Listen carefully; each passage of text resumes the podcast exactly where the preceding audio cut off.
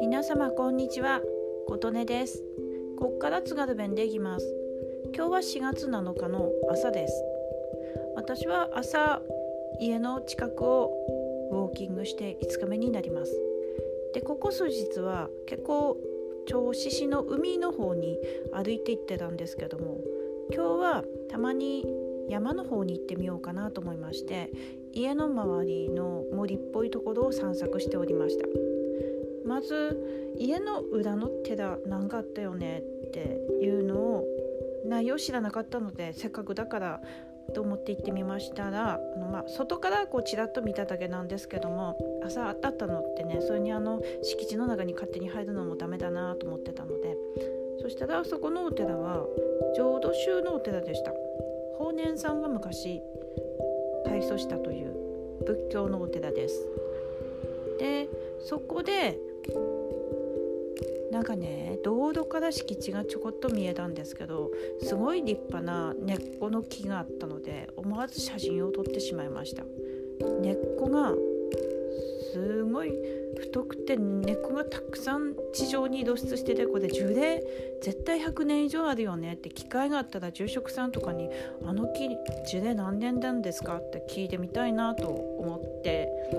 いるほどすごい立派な木が根っこを持った木がありましたで次に歩いてったのがうんお寺に着きました初めて来たお寺なんですけどそこがもう完全にあの朝だったのでセコムのシャッターが降りてて全然全然ちょっとしかあのお寺の屋根しか見えなかったんですけど帰って調べましたらそこは真言宗空海上人が開いた真言宗のお寺でした。でそれでホームページの方を調べたら明日4月8日が花祭りお釈お釈迦様のお誕生日を祝う日ということで甘茶を注いでお参りするっていう日らしいです。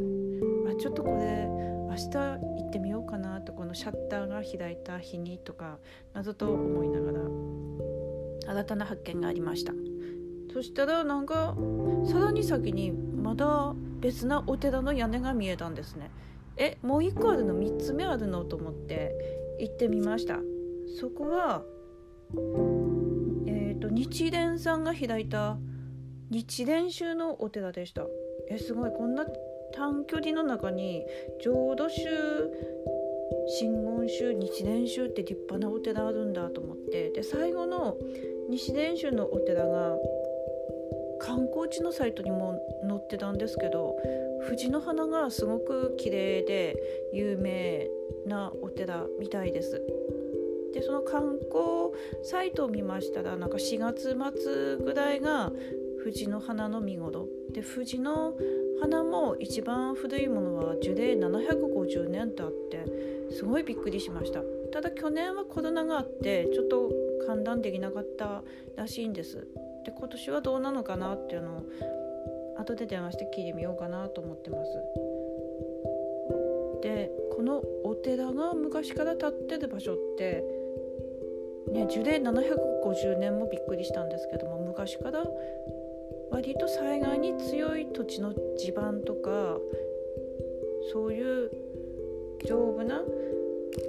何があっても災害に災害の被害をあまり受けないようなところにお寺さんが建ってることが多いんだそうです。と考えると今私が住んでるところってすごいいいところなんじゃないかなと思いました。まあ賃貸なんですけどね。はい。なのでちょっとしたお散歩でもいろんな発見があるもんだなと思いました、まあ、ちょっとね朝早かったので全然中に入ることもできなかったですし